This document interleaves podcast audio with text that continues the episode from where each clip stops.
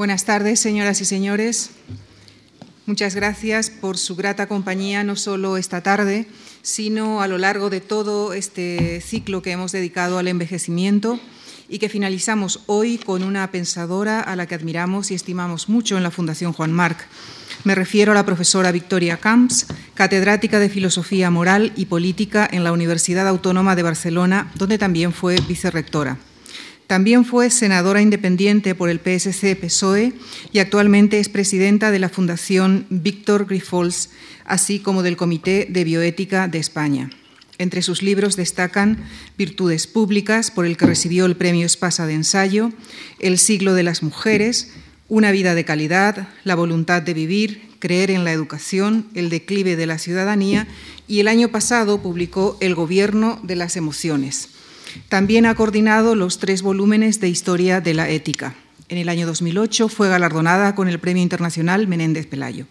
Señoras y señores, con todo nuestro agradecimiento, les dejo con ella, con la profesora Victoria Camps, quien desarrollará la conferencia titulada Filosofía del Envejecimiento. Muchas gracias. Buenas tardes. Eh, bueno, en primer lugar, muchísimas gracias a Javier Gomá y a todo el equipo por eh, contar conmigo para esta conferencia dentro de un ciclo eh, bueno, un ciclo que se las trae, ¿no? Eh, se necesita una cierta valentía para afrontar el tema del envejecimiento, que, eh, es un tema del que no nos gusta hablar. No nos gusta hablar, como dijo Jonathan Swift, todos queremos... todos queremos vivir muchos años, pero nadie quiere llegar a viejo. Entonces, bueno, esa es una, es una carga que llevamos, ¿no? los que tenemos la suerte de, no, de, vivir, eh, de seguir viviendo, pues eh, no nos gusta enfrentarnos a, una etapa que finalmente nos concierne a todos y, que, con la que tenemos que aprender a, vivir y, y, saberla afrontar. la filosofía tampoco ayuda demasiado en, este, en este caso y con este tema. Eh, porque han sido pocos los filósofos que han abordado así directamente, y otra cosa es que lo hayan tratado en, algún texto como en aforismos, eh, pero directamente pues siempre hay que ir al, al De Senectute de Cicerón, ¿no? que es el, libro de referencia y que es una apología de la vejez, eh, pero mm, aparte de Cicerón hay poca cosa más.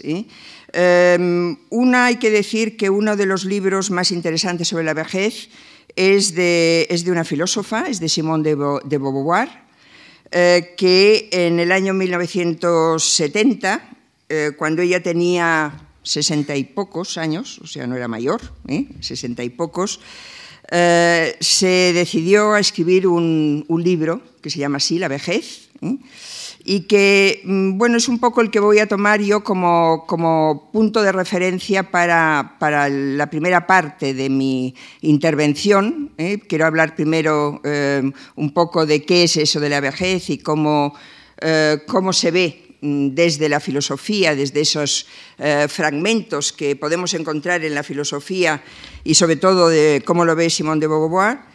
Y luego eh, quiero referirme en la segunda parte em, a em, la construcción social de la vejez, ¿no? que es una eh, mm, forma que trasciende un poco ya lo que es la mera eh, filosofía, que tiene que ver con la medicina, que tiene que ver con la biología, con la biomedicina, con la, em, con la política, también con la ética y que es hoy uno de los temas eh, de la bioética y que por lo tanto pues, eh, nos, da, nos, permite aterrizar un poco más y ver cómo podemos hoy abordar la cuestión.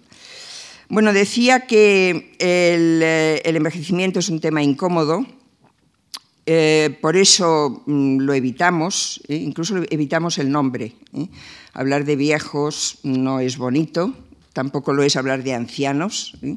Utilizamos tercera edad, utilizamos los mayores, ¿no? es decir, siempre vamos al eufemismo para eludir eh, el nombre directo. Eh, Simón de Beauvoir precisamente dice que al, al, principio de su libro, dice, escribo este libro para romper la conspiración del silencio. Nos negamos a reconocernos en el viejo que seremos. Eh, y eso es malo porque nadie se prepara para la vejez. Todo el mundo lo ve como una desgracia, que en el fondo lo es. ¿eh? O sea, yo creo que hay que llegar a esa convicción. ¿eh? No, es, no, es, la alegría de la huerta hacerse viejo, no es, una, no, es una, maravilla, pero el reconocerlo y el tenerlo en cuenta eh, puede ayudar. Pero de todas formas hay cantidad de datos, ¿no? Por ejemplo, mm, Simón de Beauvoir habla del antropólogo Levi Strauss, eh, que em, habla, el, Levi Strauss habla del, mm, da el testimonio de una tribu india, los Nambikware, que eh, tenían o tienen una sola palabra para decir joven y bello y una sola palabra también para decir viejo y feo, ¿eh? con lo cual está todo dicho.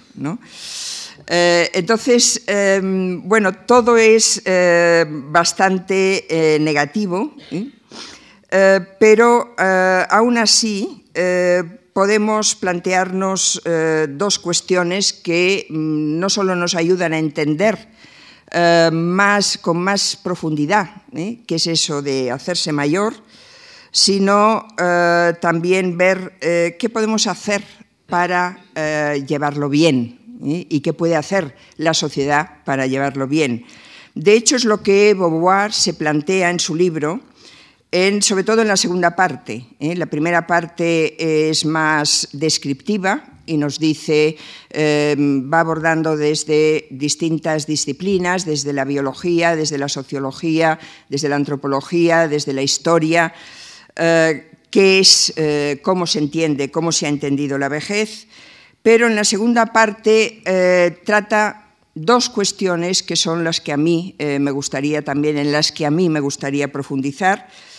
Una, cómo interioriza el viejo sus relaciones consigo mismo, con su cuerpo, con el tiempo y con los demás.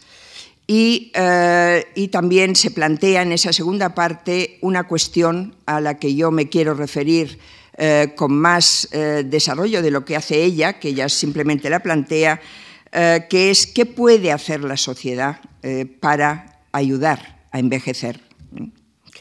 Bueno, esta, segunda parte del libro de Beauvoir es la filosóficamente más interesante. Nos pone delante de las características del envejecimiento y eh, plantea esta pregunta que digo, ¿cuál es la responsabilidad de la sociedad en nuestra forma de envejecer? de la sociedad y de nosotros mismos, ¿eh? ya lo explicaré, pero mm, también según cómo la sociedad eh, trate a sus mayores, eh, somos los mayores capaces, más capaces de afrontar la vejez de la mejor manera posible. Voy por la primera parte. ¿Qué es lo que caracteriza el envejecimiento? ya digo, me, me, baso bastante en el libro de Beauvoir y también en un libro que mm, recomiendo, un libro de un eh, filósofo, escritor, Jean, menos conocido que Simón de Beauvoir, Jean Améry, eh, que se llama Sobre el envejecimiento, creo que está traducido al castellano, es un librito breve, eh, que, un librito breve pero delicioso, es decir, es fácil de leer, es muy claro y trata todas las cuestiones que hoy nos pueden interesar sobre la cuestión. de entrada, ya lo he dicho, ¿eh? el envejecimiento es negativo. ¿eh? Es negativo, es un declive irreversible, y eso es lo que lo hace más negativo, ¿eh? porque el declive empieza pronto, en realidad, ¿eh? Eh, el declive, bueno, estos días anteriores han tenido otras conferencias más eh, científicas, ¿no? pero el declive incluso de la memoria, ¿no? un declive que parece que es privativo de la, de la vejez, pues es un declive que empieza mm, bastante pronto.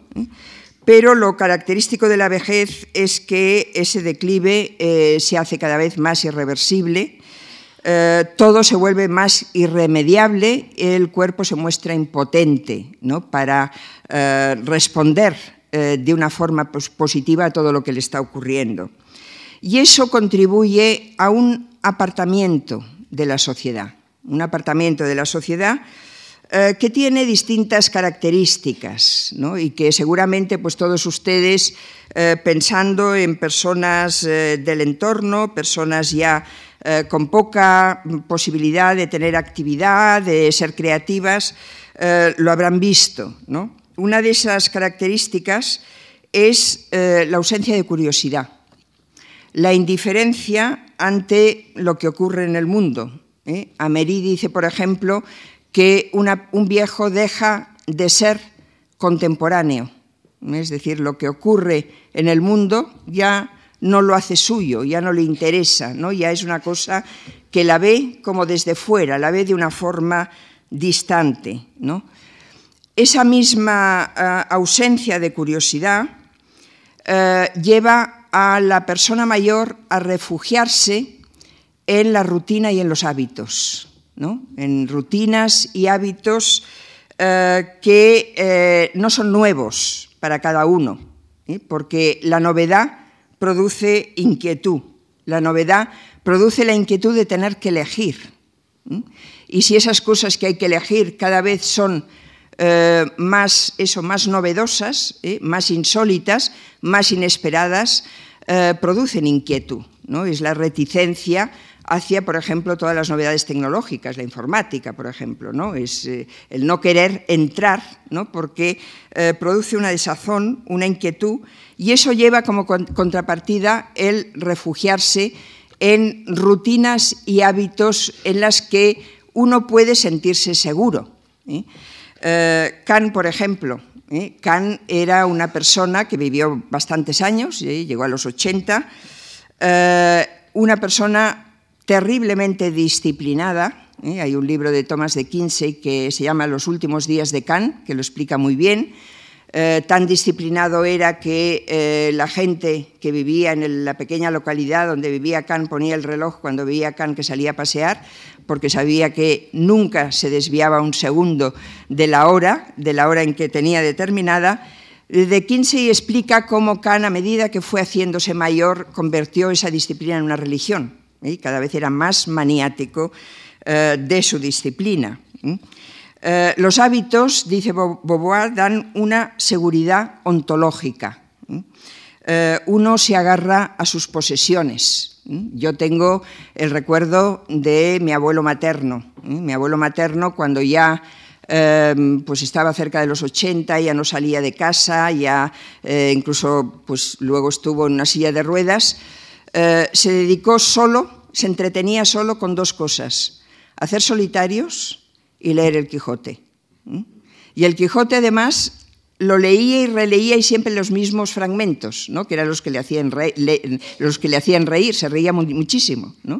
Mi primer conocimiento del Quijote es a través de él, ¿no? a través de esos fragmentos eh, que tanta gracia le, hacían y que él era como los niños, ¿no? que vuelven ¿eh? A aquellas cosas, eh, piden que les cuentes el cuento siempre de la misma manera, ¿no? porque es lo que da seguridad, es ese hábito, esa rutina. Luego, eh, otra característica del envejecimiento y que mm, produce ese apartamiento de, la sociedad es, el miedo. El, el miedo a bueno, la misma inseguridad, ¿no? que da ese miedo em, a sentirse abandonado, el miedo a caerse, eh, el miedo a enfermar. Jaime Gil de Viedma decía eh, que hacerse viejo es eh, tener miedo de constiparse y de caerse. y es cierto, es cierto, que da mucho miedo las dos cosas. Entonces, la precariedad económica, es, también una, situación eh, que si uno no está en una situación muy, muy, muy bollante y muy buena, eh, se acentúa en la vejez. Los pensionistas, la jubilación, pues es eso. La desconfianza incluso hacia los demás, el temor incluso de la gente, de los demás que están más cercanos, ¿no? desconfianza, esa desconfianza del abandono, del, del que, del por el hecho de, estorbar, de sentirse un inútil, de eh, no estar bien con los demás ni que los demás estén bien con uno mismo. Y todo eso tiene consecuencias, como decía, es decir, toda esta definición del envejecimiento es negativa, ¿eh? es negativa porque es declive y es, eh, todo es desfavorable. Todo eso lleva un sentimiento de inferioridad, de invisibilidad, luego hablaré un poco más de esto, de, invisibilidad tanto por parte de la persona que no quiere hacerse visible, eh, porque no quiere verse a sí misma, porque ella misma se, a veces se avergüenza ¿no? de, cómo está, de, deterioro del cuerpo, eh, pero también por parte de los demás. Eh, el sentirse un estorbo, una persona inútil, una persona incapaz. Ahora bien, ante todo esto, ¿eh? que como digo es eh, muy negativo, la percepción personal puede cambiar. La actitud de cada uno ante ese deterioro eh, puede ser muy distinta. Beauvoir da algunos ejemplos, algunas citas de personas que precisamente ante la vejez no es que se crezcan, pero que em, hacen de la necesidad virtud, ¿no?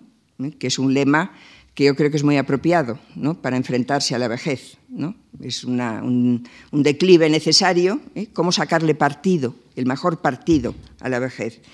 Por ejemplo, una cita de Paul Claudel, eh, que es tremenda, ¿no? porque dice, 80 años, no tengo ojos, no tengo oídos, no tengo dientes, no tengo piernas, no tengo aliento. Y es sorprendente, a fin de cuentas, cómo uno llega a prescindir de todo ello. ¿Mm? Renoir, el pintor, se quedó, se quedó medio paralizado cuando tenía 60 años. ¿eh? Apenas podía andar y apenas podía mover el brazo y la mano. ¿eh? Y pedía que le ataran un pincel a la mano y seguía pintando porque decía, no hace falta la mano para pintar. Eh, es vivir el final de la vida como un desafío. No todo el mundo es capaz, ¿eh? no todo el mundo sabe hacerlo, es una sabiduría. Eh, es ese desafío, por ejemplo, que está, yo creo, muy bien representado en el librito de la novela de Hemingway, El viejo y el mar una persona que, eh, bueno, que vive una aventura, ¿eh? una aventura que, con cantidad de obstáculos y que finalmente eh, todos esos obstáculos que acaban, si quieren, en un fracaso, porque finalmente la ballena ya no es ballena, ya es el esqueleto, ¿no? todo se ha perdido, pero lo que no se ha perdido es el valor del, del pescador, la valentía y la constancia ¿no? para desafiar a la vida. ¿no? Eh, dice concretamente, un hombre puede ser destruido, pero no vencido. Y claro, esa, eh, esa forma eh, de ver qué es la destrucción, que no es la derrota, pues es una da moral, ¿no? da, da, una, una, mm, tiñe de, de optimismo la, la desgracia. Eh, es precisamente mm, moralizar la vejez eso, ¿no? Es eh, entender eh, el envejecimiento, ver, abordar el envejecimiento con una actitud moralizante. Moralizante no solo en el sentido de normas, ¿no? de deberes que hacer con el envejecimiento, sino en el sentido de tener moral, de tener la moral, moral alta, de conservar la moral, eh, pase lo que pase con el cuerpo. Eso es lo que eh, nos han transmitido los filósofos moralistas, ¿eh? por lo menos los más antiguos, los estoicos. eso es lo que transmite Cicerón en el De Senectute que, como decía antes, eh, lo que hace es una apología de la vejez. Eh, Cicerón efectivamente enumera todos los elementos negativos del envejecimiento.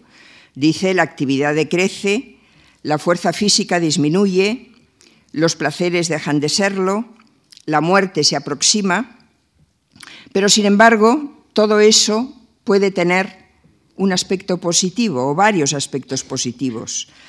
Eh, si es cierto que la vejez nos vuelve inactivos y el cuerpo se debilita, No por ello, dice, decrece la actividad intelectual.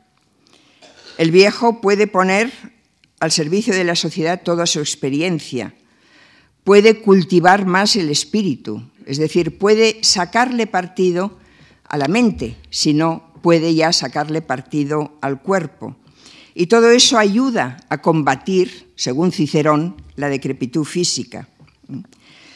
Eh, si además los placeres de la juventud disminuyen, la sexualidad, por ejemplo, Cicerón no le da ninguna importancia. Para el anciano dice existen otros placeres como la amistad, la buena conversación. Ahora, esto no es compartido por todo el mundo. No todo el mundo además tiene ganas, podemos decir, ¿no?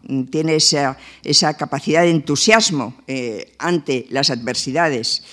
Y un ejemplo eh, que a mí me impactó bastante cuando lo leí es el de otro filósofo, Norberto Bobbio, un filósofo del derecho eh, contemporáneo, murió hace pocos años, que también escribe en el momento de la vejez de Senectute, pocos años antes de morir, escribe un de Senectute, un librito, está traducido al castellano, un librito breve, que es absolutamente amargo, ¿no? y que además pues, lo escribe como Em, como reacción ante eh, la lectura de Cicerón, eh, que no le convence en absoluto. Em, dice lo siguiente. Dice, la sabiduría para un viejo consiste en aceptar resignadamente los propios límites, pero para aceptarlos hay que conocerlos. Para conocerlos hay que buscar alguna razón que los justifique. Yo no he llegado a ser un sabio. Los límites los conozco bien, pero no los acepto. Los admito únicamente porque no tengo más remedio. Y sigue diciendo, diré con una sola palabra que mi vejez es la vejez melancólica, entendiendo la melancolía como la conciencia de lo que no he conseguido ni podré conseguir. Es la imagen de la vida como una calle donde la meta siempre está más lejos y cuando creemos que la hemos alcanzado, no es la que habíamos pensado como definitiva. La vejez se convierte entonces en el momento en que nos damos cuenta de que el camino no solo no está realizado, sino que ya no hay tiempo para realizarlo y que hay que renunciar a conseguir la última etapa. Es decir, todo es horroroso, ¿no? No puede ser más desastroso, ¿no? La lectura que hace Norberto Bobbio, ¿no? que además es, una, es un eh, personaje con una gran actividad intelectual, fue senador de la República Italiana, fue, fin, eh, un personaje que parece que tenía recursos para, eh, para, acercarse, para aceptar la vejez de una forma positiva. a Bobbio le contesta otra persona, que es Rita Levi Montalcini, una científica, una bióloga, premio Nobel, ¿eh? todavía vive, con 103 años, creo, ¿eh? que escribe eh, El as en la manga, un libro que con el título ya dice, es sobre la vejez, dice la, clave de sentirse bien en la vejez es tener un as en la manga y saber aprovecharlo es haberse, preparado para la vejez. Y eh, le replica a Bobbio, dice, pienso, al contrario que Bobbio, que no debemos vivir la vejez recordando el tiempo pasado, que es lo que hace Bobbio, ¿no? pensar que todo lo que había querido, todos los caminos que había querido abrirse en la vida, todo lo que había querido conseguir, cuando lo consigue se da cuenta de que no es exactamente aquello ¿no? y piensa que eh, todavía le falta algo que, no, que ya no podrá conseguir. Por eso dice Levi Montalcini, no debemos vivir la vejez recordando el tiempo pasado, sino haciendo planes para el tiempo que nos queda, tanto si es un día o un mes o unos cuantos años, con la esperanza de poder realizar unos proyectos que no pudieron acometerse en los años de juventud. Yo siempre que he hablado sobre el tema de la vejez eh, me ha gustado contraponer estas dos visiones, ¿no? que tampoco es, eh, sintomático, yo creo que una sea de un hombre y otro de una mujer. La visión de la mujer es optimista, la visión del hombre es, totalmente pesimista. Es verdad que la mujer tiene más recursos, ¿eh? la mujer siempre ha sido más polivalente, ¿eh? por, bueno, porque nos, nos, han obligado a ser polivalentes ¿no? y hemos tenido una cultura de tocar más teclas siempre, ¿no? y por lo tanto, ante la vejez, pues parece que eh, una mujer tiene más recursos para enfrentarse a eso que dice Levi Montalcini, que no es pensar en el pasado, ¿no? sino pensar en lo los pocos días que me pueden quedar, sea uno, sea, un día, sea un año, em, ¿qué me queda por hacer? Eh, ¿Qué puedo hacer todavía? Bueno, eh, esto es lo que más o menos eh, he podido extraer de la filosofía, es, decir, de la filosofía más clásica, de la, la filosofía que se ha acercado al fenómeno de la vejez y que lo define en la mayoría de los casos como decrepitud, como declive, eh, y que en cualquier caso eh, sí que dice depende de las personas el aceptar ese declive eh, con más o menos optimismo. depende de las personas, depende de su capacidad para adaptarse, depende de su capacidad para aprender a vivir con los achaques de la vejez, aprender a vivir una situación distinta. Ahora me quiero referir en, la segunda parte, ¿eh? Eh, que es un poco más constructiva, a lo que yo llamaría la construcción de la vejez, la construcción social de la vejez en nuestro mundo, en el siglo XXI. Porque es verdad que a medida que pasan los años, la expectativa de vida crece. Es verdad que em, en poco tiempo eh, la expectativa de vida ha ido creciendo, sobre todo en los países más desarrollados. Tenemos eh, más personas mayores, más años de vida y la pregunta eh, que debemos plantearnos desde la filosofía, pienso yo, y sobre todo desde la ética, es si nuestra vejez es una vejez más humanizada o si hacemos algo para eh, que envejecer de una forma más humana, si se puede decir así, ¿eh? tener una vejez más humanizada, porque una vejez deshumanizada es un fracaso de la civilización. ¿eh? el considerar que el, aceptar todas esas cosas que he venido diciendo antes y quedarse con lo más negativo de todo ello es deshumanizar la vejez. Y es decir, bueno, no hay más remedio y por lo tanto eh, resignémonos y, aceptémoslo. Esa es un poco la doctrina estoica. Y claro, mm, es una doctrina con la que yo no, eh, en fin, que creo que hay que entenderla y hay que aceptarla también, pero que creo que se puede ir un poco más allá. Eh, Beauvoir lo dice en su libro también, pero ella no lo desarrolla. Ella se plantea ¿Qué hay de inevitable en el declive de los individuos? ¿En qué medida la sociedad es responsable de ese declive? Em, ¿y, en qué, sentido es responsable de ese declive? ¿Eh? Y ahí hay que tener en cuenta mm, básicamente dos cosas, lo que es el declive, el deterioro puramente físico y lo que es la percepción de ese declive que tenemos cada uno pero que la tiene también la sociedad, ¿no? que crea como una especie de imaginario de lo que es el envejecimiento y la forma como debemos eh, entender el envejecimiento.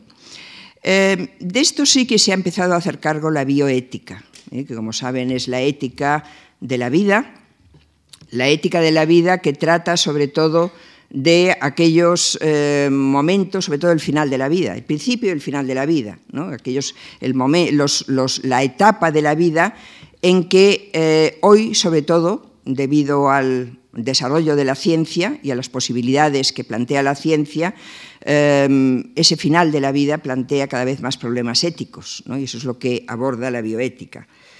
La bioética ha empezado a hacerse cargo del envejecimiento y se plantea ¿Qué se puede hacer desde la ciencia? ¿Qué se puede hacer desde la, biología, desde la medicina? Pero también qué se puede hacer desde la política, Eh, ¿Y qué se puede hacer desde la ética? Es decir, ¿cuál es la respuesta que debe dar esa ética más personal de cada uno al fenómeno del envejecimiento? ¿Qué actitudes, qué hipótesis, qué perspectivas deberían ser corregidas? ¿Mm? Es decir, lo que estamos haciendo, eh, lo que está haciendo la ciencia, lo que se está haciendo políticamente, ¿se está haciendo bien o hay que corregirlo? O vamos por mal camino. En primer lugar,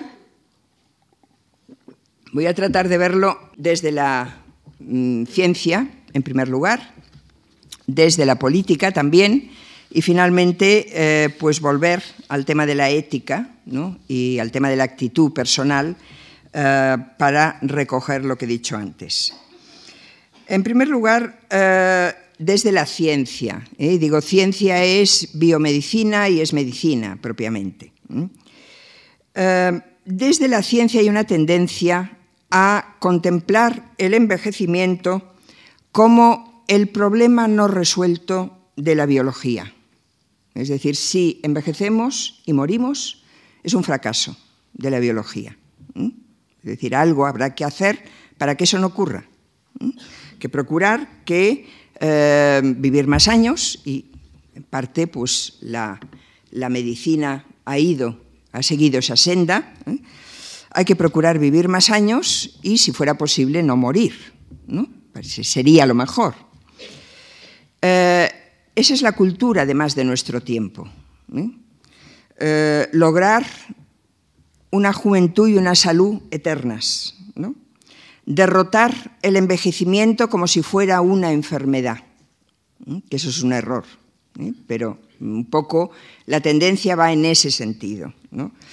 Es la tendencia de los valores imperantes de una sociedad que eh, tributa un culto excesivo a la juventud, y eso lo vemos en todas partes. Encontrar la fórmula para no envejecer, eh, corregir todo aquello que en el cuerpo muestra eh, el deterioro, ¿eh? Eh, no solo desde el punto de vista médico, sino también desde el punto de vista estético.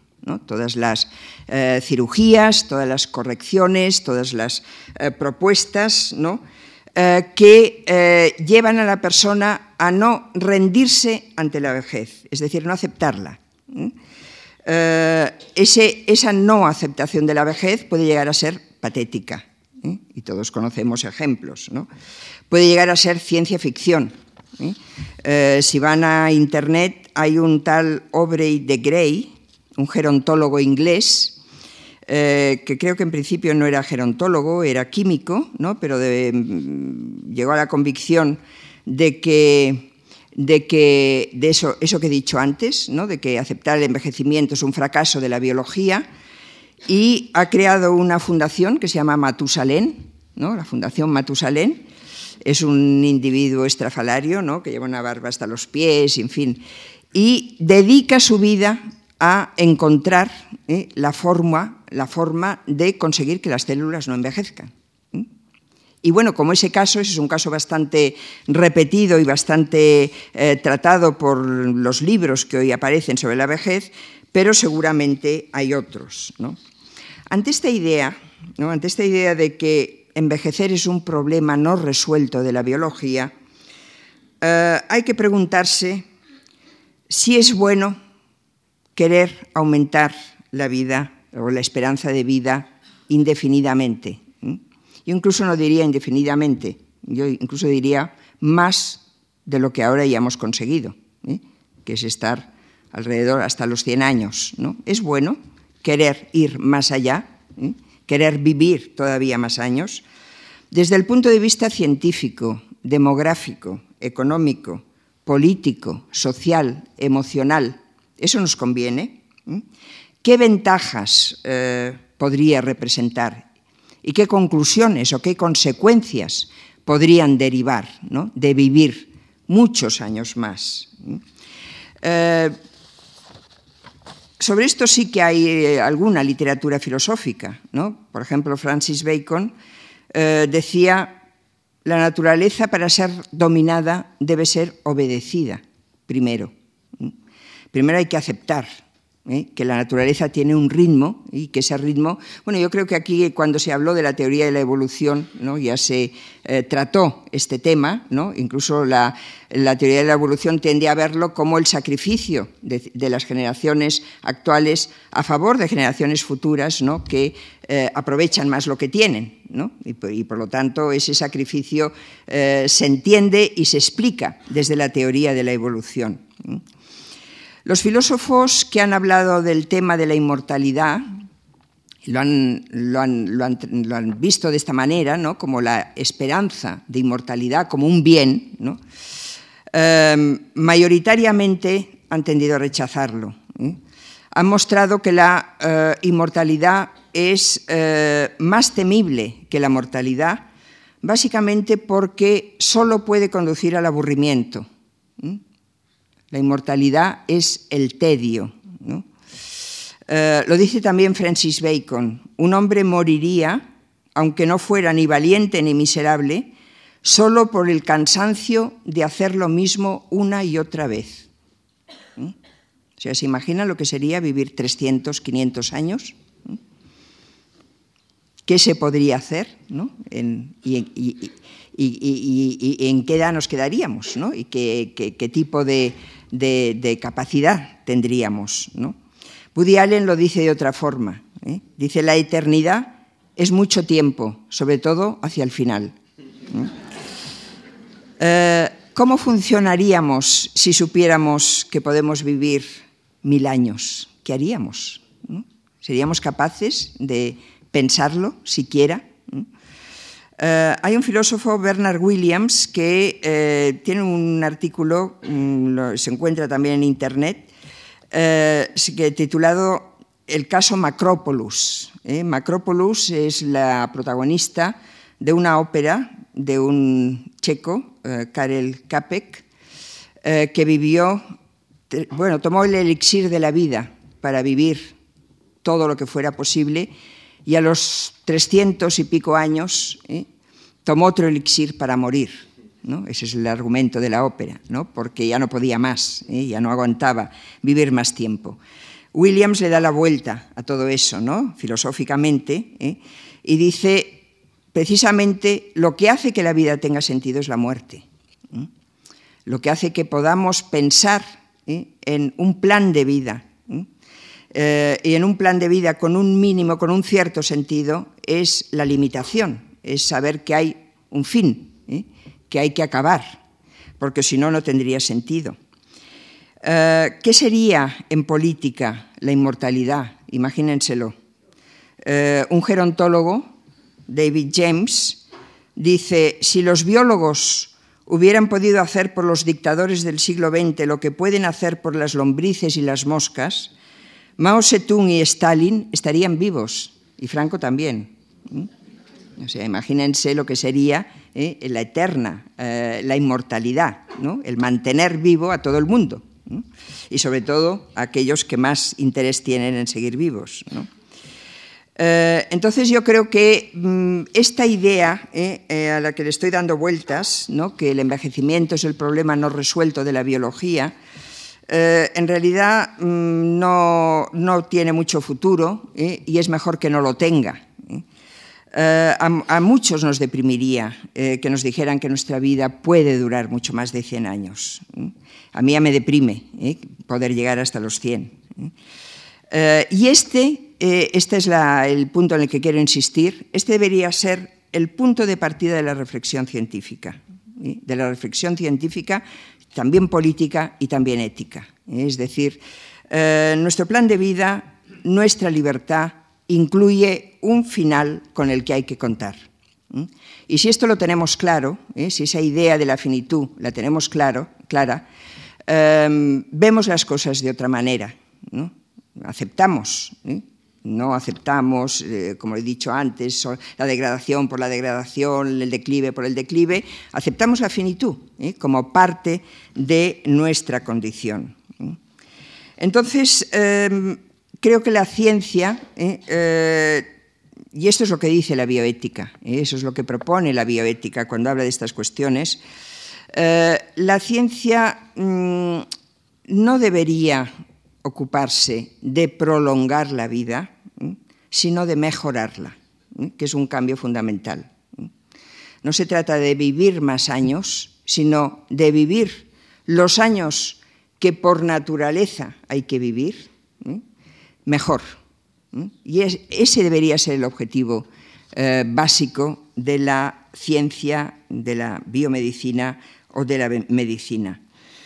Em, con lo cual, em, hay dos preguntas eh, eh, que habría que tener muy en cuenta. Esta es una idea de mm, Daniel Callahan. Daniel Callahan es un experto en, bioética, uno de los expertos internacionalmente más conocidos, que dice, em, habría que preguntarse cómo hay que entender la medicina para que ayude a los mayores, pero para que los ayude en ese sentido, ¿no? Para que los ayude no a vivir más años, sino a vivir mejor los años que hay que vivir. Y luego, cómo entender el envejecimiento para que ayude la medicina, que es la otra cuestión. Es decir, si la, el imaginario social del envejecimiento, según cual sea, ¿eh? si seguimos con el culto a la juventud y que lo mejor es la juventud, ¿eh? es muy difícil que la medicina no se apunte también a eso y por lo tanto eh, se desarrolle de una forma que no es la conveniente. esto lo veía ya muy bien Ramón y Cajal. Ramón y Cajal decía, el propósito de la medicina debería ser combatir la fragilidad de la vejez, disminuir el periodo de invalidez, mejorar la calidad de las últimas etapas de la vida.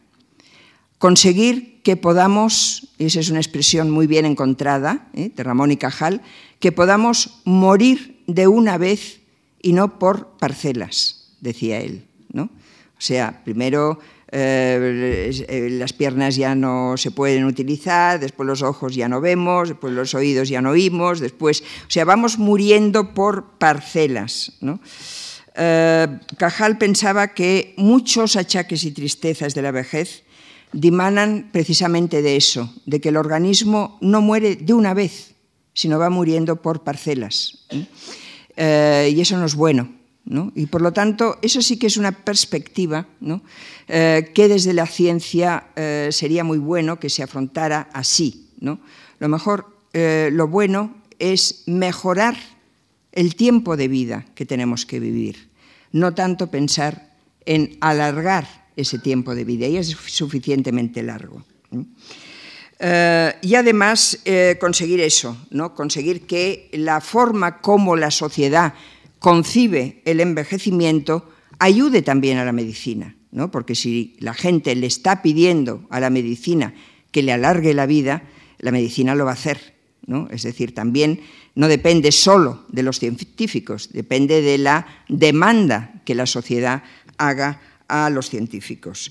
Callahan en eso es muy claro, ¿no? le ha escrito varios libros sobre, sobre, sobre el envejecimiento ¿eh? y sobre el poner límites a la vida y a la medicina, las dos cosas, ¿no? poner eh, límites, em, porque em, eh, hay que aprender a aceptar y apropiarse de la muerte. ¿eh? De hecho, en un, texto eh, del que yo he hablado muchas veces, un texto que mm, un documento que publicaron en un instituto de bioética de Estados Unidos, el Hastings Center, que, mm, que creó Daniel Callahan y que presidió él durante muchos años, este texto, este documento se llama Los fines de la medicina y eh, ahí se explica muy bien cómo los fines de la medicina ya no pueden ser eh, solo curar la enfermedad y alargar la vida, que han sido los fines clásicos de la medicina, sino también eh, prevenir la enfermedad, cuidar al que no tiene curación y ayudar a morir. Entonces, ese, ese tener en cuenta que también forma parte de la ciencia médica, el cuidar a las personas para que puedan morir mejor y para que puedan envejecer mejor y para que puedan apropiarse de su muerte, ¿no? hacer suya la muerte. ¿eh? Eh, eso forma parte también de la ciencia, es decir, forma parte de los mismos límites que tiene que ponerse la ciencia para que eso ocurra ¿eh? y para que no se investigue en otras cosas que no, que no, que no nos reportan eh, ningún bien. Esto por lo que se refiere a la medicina. ¿eh? Yo creo que desde la filosofía, eh, y hace tiempo que se viene diciendo, eh, la filosofía eh, no es muy buena para dar respuestas y para resolver problemas. Eh, debe concentrarse en hacer preguntas y en hacer buenas preguntas. ¿no? Y en este sentido, eh, yo diría, y es lo que está diciendo la bioética, eh, la pregunta que la filosofía debe hacerle, o la, la, bioética debe hacerle a la medicina, es esa. ¿eh? Eh, no seguir pensando que envejecer es un fracaso, sino ver cómo se puede mejorar el envejecimiento y no tanto prolongar la vida. Ahora, hay otro gran apartado que es el de las políticas públicas, es el de la política. Hoy eh, los, eh, en Europa, eh, en Europa y sobre todo esa institución que es la Organización Mundial de la Salud, eh, hace tiempo que em, lanzó una consigna, un eslogan a favor del envejecimiento activo. ¿no? Es necesario envejecer activamente ¿no? y conseguir que las personas mayores puedan ser lo más activas posibles. Eh, aquí, concretamente, en la legislatura pasada, el Ministerio de Sanidad hizo un libro blanco sobre el envejecimiento activo, que supongo que está, es, es, se puede consultar en Internet y que está bien, ¿no? es un diagnóstico, es un análisis de lo que es el envejecimiento en estos momentos en España y qué se podría hacer desde la Administración, desde la política, en el contexto de un estado de bienestar para conseguir un envejecimiento activo. Es verdad que la actividad es, eh, es absolutamente fundamental ¿no? para no sentirse viejo, para no sentirse mayor. Uh, Schopenhauer lo dice. Schopenhauer es de los pocos filósofos que tiene un librito uh, sobre el arte de envejecer, donde no habla mucho de la vejez, ¿eh? habla de otras cosas. ¿eh? Lo escribió en sus últimos años. ¿no? Pero ahí dice que, bueno, su tesis es que la vida es movimiento, la actividad es necesaria para la felicidad y una acción, dice literalmente, una inacción completa se vuelve pronto insoportable pues eh, genera el más horrible aburrimiento. Ya lo he dicho antes, el aburrimiento es una de, de las grandes amenazas ¿no? para la, la vejez, ¿no? el tedio, el no saber qué hacer con la propia vida porque la actividad decrece. Eh, la actividad es lo que hace que la propia existencia eh, se trascienda hacia unos fines, ¿no? el tener proyectos en la vida, ¿eh? el tener, el poderse, eh, pues cada día tener un plan para saber en qué ocupar las distintas horas del día, ¿no? eh, eso mm, trasciende la propia existencia, es una posibilidad ¿no? de, actividad constante. Todo lo que no sea eso es, lo que decía Sartre, una existencia inerte, es la náusea, ¿eh? lo que Sartre llamó la náusea. Um, entonces, eh, ahí sí que la política puede ayudar, ¿no? ahí sí que puede haber eh, eh, cambios en la política um, que corrijan, en primer lugar, una concepción, yo diría, un poco anticuada del envejecimiento, que es todavía la que tenemos. Por ejemplo, eh, hoy sigue siendo el límite de la vejez los 65 años, ¿eh? es decir, es la jubilación eh, es lo que se entiende por pasar a ser clases pasivas, tercera edad. ¿no? Bueno, ¿por, ¿por, qué 65 años? ¿no? no deberíamos ya cambiar esa edad, ¿no? Porque claro, 65 años, si se puede vivir casi hasta los 100, pues es que son muchos años, ¿no? son muchos años de, de ser pasivo, ¿no? tal como eh, califica eh, la sociedad a los, a los pensionistas. ¿Por qué trabajo y jubilación son incompatibles? ¿no? Son incompatibles, es decir, ¿por qué jubilarse significa dejar de trabajar? Salvo que uno pues tenga la suerte de haber desarrollado un trabajo que es sobre todo intelectual y que, bueno, que eso es verdad, es un privilegio, ¿no? Es un trabajo que, se puede seguir mientras uno tenga capacidad intelectual, puede seguirlo manteniendo durante mucho tiempo a pesar de la jubilación, Pero eso no ocurre con la mayoría de, los, de las ocupaciones, con la mayoría de los trabajos. ¿no? La mayoría es un rompimiento que em, traumatiza a mucha gente, que traumatiza a mucha gente precisamente porque la deja inactiva, no, sabe qué hacer, no sabe cómo llenar las horas del día y tiene capacidad para hacerlo, tiene, tiene capacidad para, para ser activo todavía. Entonces, esa es una de las cosas que habría que corregir. Quizá estamos en el peor momento ¿no? para pensar en, alargar la, edad de la jubilación eh, por la crisis económica, pero eh, ¿por qué no una jubilación libre? ¿Mm? Una jubilación libre que además mm, bueno, pues, mm, permite al individuo decidir en qué momento eh, quiere pasar a una etapa distinta de su vida. ¿no? ¿Por qué no algo más, más flexible? ¿Por qué no una posibilidad de combinar más eh, lo que es la ocupación y la desocupación. Em, también eh, una sociedad para todas las edades. ¿no? En eso estamos, yo creo, todavía muy lejos ¿no? de conseguir una sociedad que piense en todo el mundo y no piense sobre todo en eh, las personas jóvenes y mm, que están todavía muy activas. ¿no? Todo el entorno, todo lo que hay en nuestra sociedad, desde cosas muy menores, ¿no? desde eh, pues, eh, lo, que son, eh, lo que son los letreros que siempre son con la letra excesivamente pequeña, ¿no? que no piensan en que las personas van perdiendo agudeza visual y que por lo tanto no ven. Em, los medios de comunicación que no están adaptados también a las distintas posibilidades de leer o de ver o de oír. ¿no? Em, las barreras arquitectónicas, se han hecho algunas cosas, pero no todas. ¿no? Por ejemplo, los bancos públicos.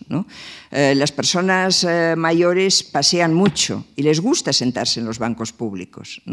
Los bancos públicos, a veces, por mor del diseño, en nuestra época de bonanza, que se hacían cosas muy bonitas, eh, eran incomodísimos y no servían para el uso que tienen que tener, no eran funcionales. Eh, los semáforos son excesivamente rápidos muchas veces. Hay semáforos que no se pueden atravesar en, eh, una sola vez, y sobre todo si la persona va, un poco despacio. Entonces, en ese ámbito ¿eh? hay cantidad de cosas que ponen de manifiesto que la persona mayor es invisible. La persona mayor no existe en nuestra sociedad, no se piensa en ella. Se piensa en la que eh, está con, todas las facultades y que puede hacerlo todo bien y todo deprisa y todo rápido, ¿eh? pero no se piensa en las otras. Eh, en los medios de comunicación, yo lo he dicho muchas veces, la, televisión, por ejemplo, la televisión es un entretenimiento para muchas personas mayores que ya no pueden entretenerse de otra manera, porque a lo mejor ni siquiera pueden leer porque no tienen suficiente visión para leer. Y sin embargo, la televisión no está hecha para las personas mayores, no piensa en los gustos de, las personas mayores, ¿no? piensa en otras cosas, no se sabe en los gustos de quién muchas veces, ¿no? pero no eh, está eh, pensando en eh, ese sector de la población que cada vez es más abundante. Em, aprovechar el capital social de los mayores. ¿no? Esa es una lección de los antiguos eh, que está absolutamente abandonada. ¿eh? Cada vez que hay que hacer un cambio en la sociedad, en la política, por ejemplo, ¿eh? se piensa en un cambio generacional, ¿no? porque parece que cambiando y aportando a gente más joven, todo cambiará, y no se tiene en cuenta el capital que puede aportar la gente mayor. Eh, eso es la, Ramón y Cajal también lo decía, es la forma de entender la igualdad de oportunidades eh, siempre, ¿eh? hasta el final de la vida. dar oportunidades a, las mayores, a los mayores y permitirles que puedan seguir creando, que puedan seguir haciendo cosas. No cosas siempre diseñadas específicamente para ellos, que es un poco a lo que vamos, ¿no? cursos para los mayores, talleres para los mayores, ¿eh? Eh, no necesariamente tiene que ser así.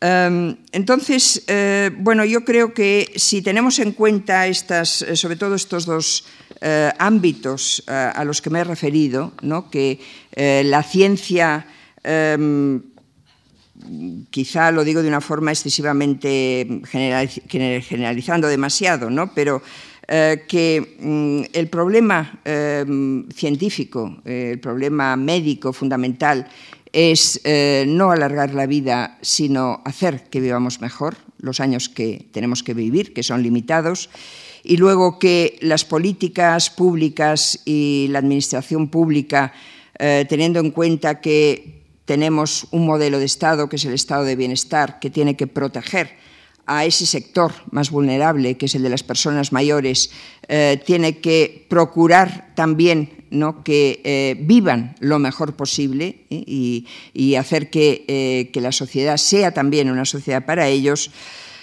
pues eso también puede ayudar a que cada cual afronte y esa es la ética personal, diría yo, ¿no? la moral, más bien, ¿no? la moral, la, eh, forma de, el estado de ánimo de cada cual ante la vejez, eh, que se afronte eh, de una manera más favorable. ¿no?